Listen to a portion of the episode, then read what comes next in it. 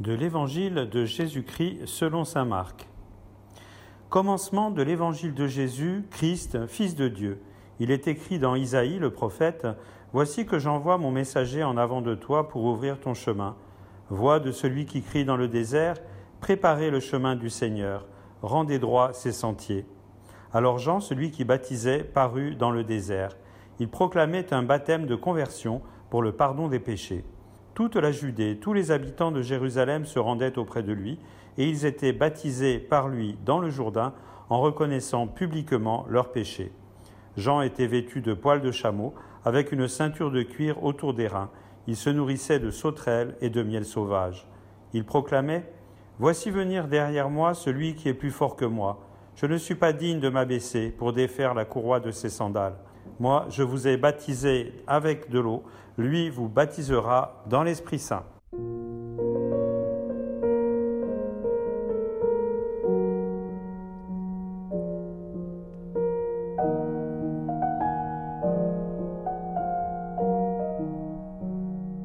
Chers frères et sœurs, d'abord quelques mots de la deuxième lecture de cette lettre qui est sans doute le dernier des écrits du Nouveau Testament, le plus récent, et qui répond finalement à une question que se posaient les chrétiens et qu'on se pose encore peut-être maintenant, c'est quand est-ce que le Christ reviendra à la fin des temps pour renouveler toutes choses?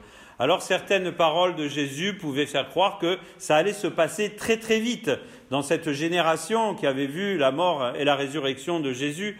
Et puis finalement, eh bien, le temps est passé et Jésus ne revenait toujours pas. Alors les chrétiens se sont mis à bien distinguer d'abord la destruction du temple de Jérusalem en l'an 70 qui accomplit une certaine partie de ce que Jésus avait annoncé et puis la fin des temps eh bien qui ne venait toujours pas. Alors aujourd'hui donc cette lettre de Pierre nous dit ne nous inquiétons pas Dieu n'est pas en train de prendre du retard, mais pour lui, le rapport entre le temps et l'éternité, ce n'est pas forcément le rapport que nous avons nous. Et finalement, eh dans sa tendresse, Dieu notre Père laisse à tous les hommes le temps de se convertir, le temps de se tourner vers lui, le temps de remettre à jour finalement leur fidélité à la loi de l'Évangile, à la loi de l'amour. Donc aujourd'hui, eh bien, ne soyons pas inquiets parce que Jésus ne revient toujours pas, mais continuons à nous préparer à sa venue en étant toujours davantage fidèles à l'Évangile. Ensuite, dans cette lettre, il y a aussi la grande description euh, un peu euh, effrayante des cieux enflammés, des éléments embrasés avec tout ça hein, qui va se casser la figure. Alors, il faut se rappeler que toutes ces images sont prises aux prophètes de l'Ancien Testament. C'est l'imagerie finalement de la fin des temps, de la destruction du monde, mais autant cette imagerie est présente dans ce que nous venons d'entendre, autant euh, l'auteur nous dit qu'il y a un ciel nouveau et une terre nouvelle où résidera la justice qui seront préparés pour nous. Alors on a l'impression que d'un côté, il y a un monde qui va être détruit et de l'autre côté, il y a une création nouvelle, quelque chose de tout à fait neuf.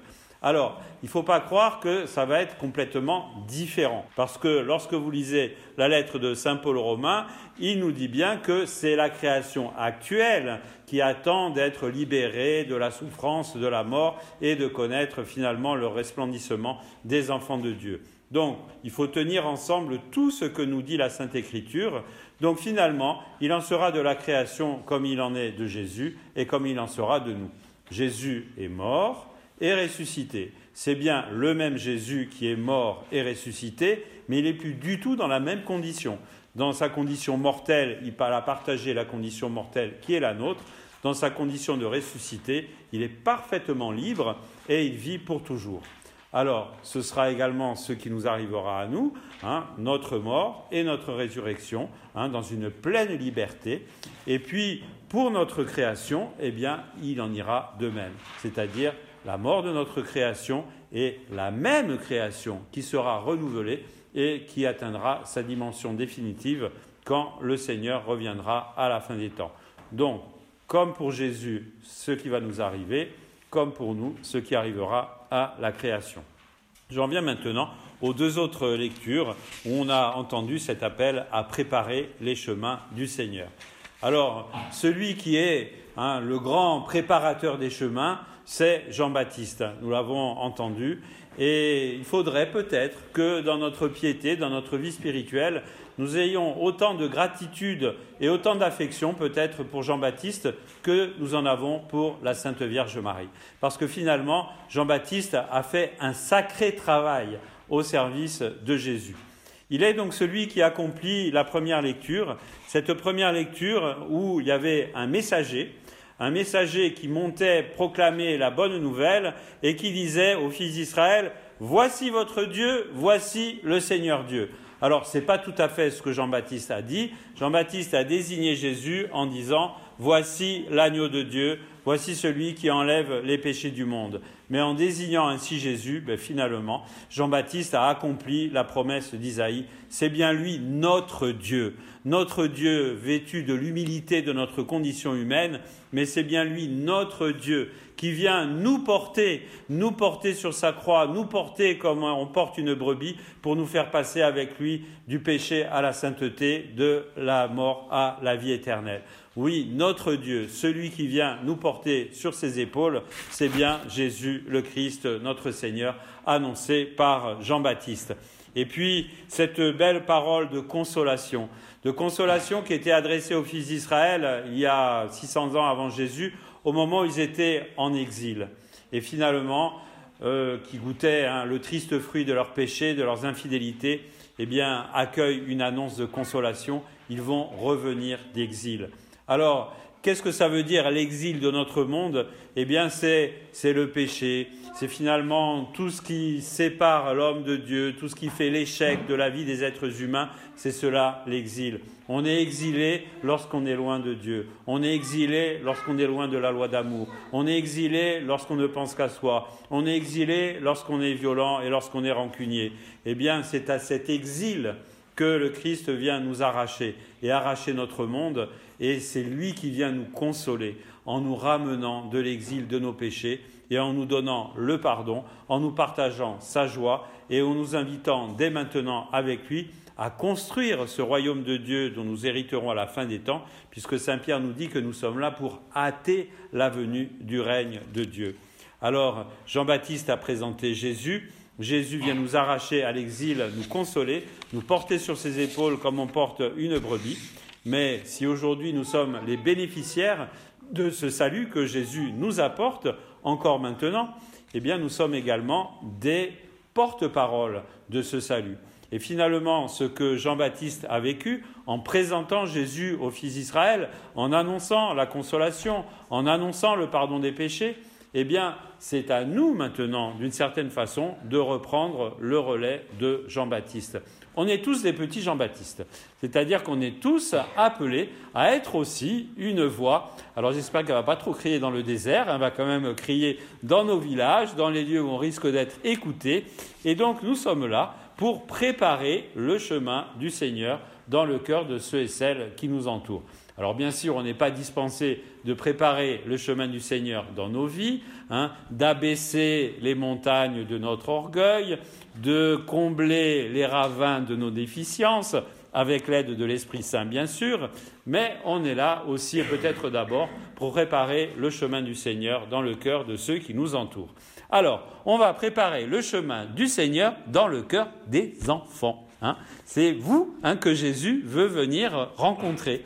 Et donc, pour que Jésus puisse venir à votre rencontre, eh bien, faut qu'on vous prépare. Faut qu'on vous dise qui est Jésus, combien il vous aime et quelle vie il veut vous donner et quel est le chemin qui va être le vôtre pour que vous puissiez réussir votre vie. Et puis, on va préparer les chemins du Seigneur dans le cœur de ceux qui sont présents au milieu de nous, qui préparent la confirmation, qui préparent le baptême. Donc, on est là à votre service.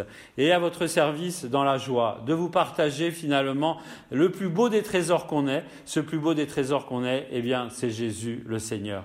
Et donc, nous, auprès de vous. On va être un petit peu des Jean-Baptiste. Et puis, tous ensemble, eh bien, à l'occasion, puissions-nous témoigner aussi de notre joie d'être chrétiens.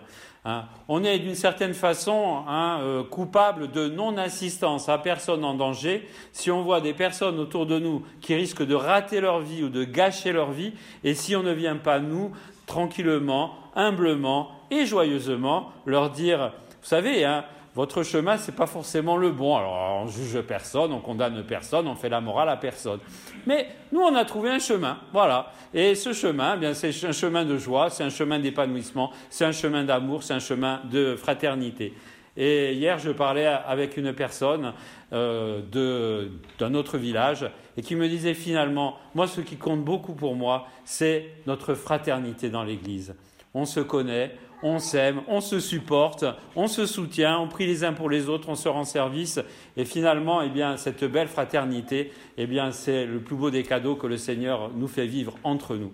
Alors, chers frères et sœurs, soyons donc de bons Jean-Baptiste et faisons goûter aussi un peu de cette belle fraternité que nous avons dans nos communautés chrétiennes pour que toutes ces personnes puissent accueillir le Christ qui vient à leur rencontre.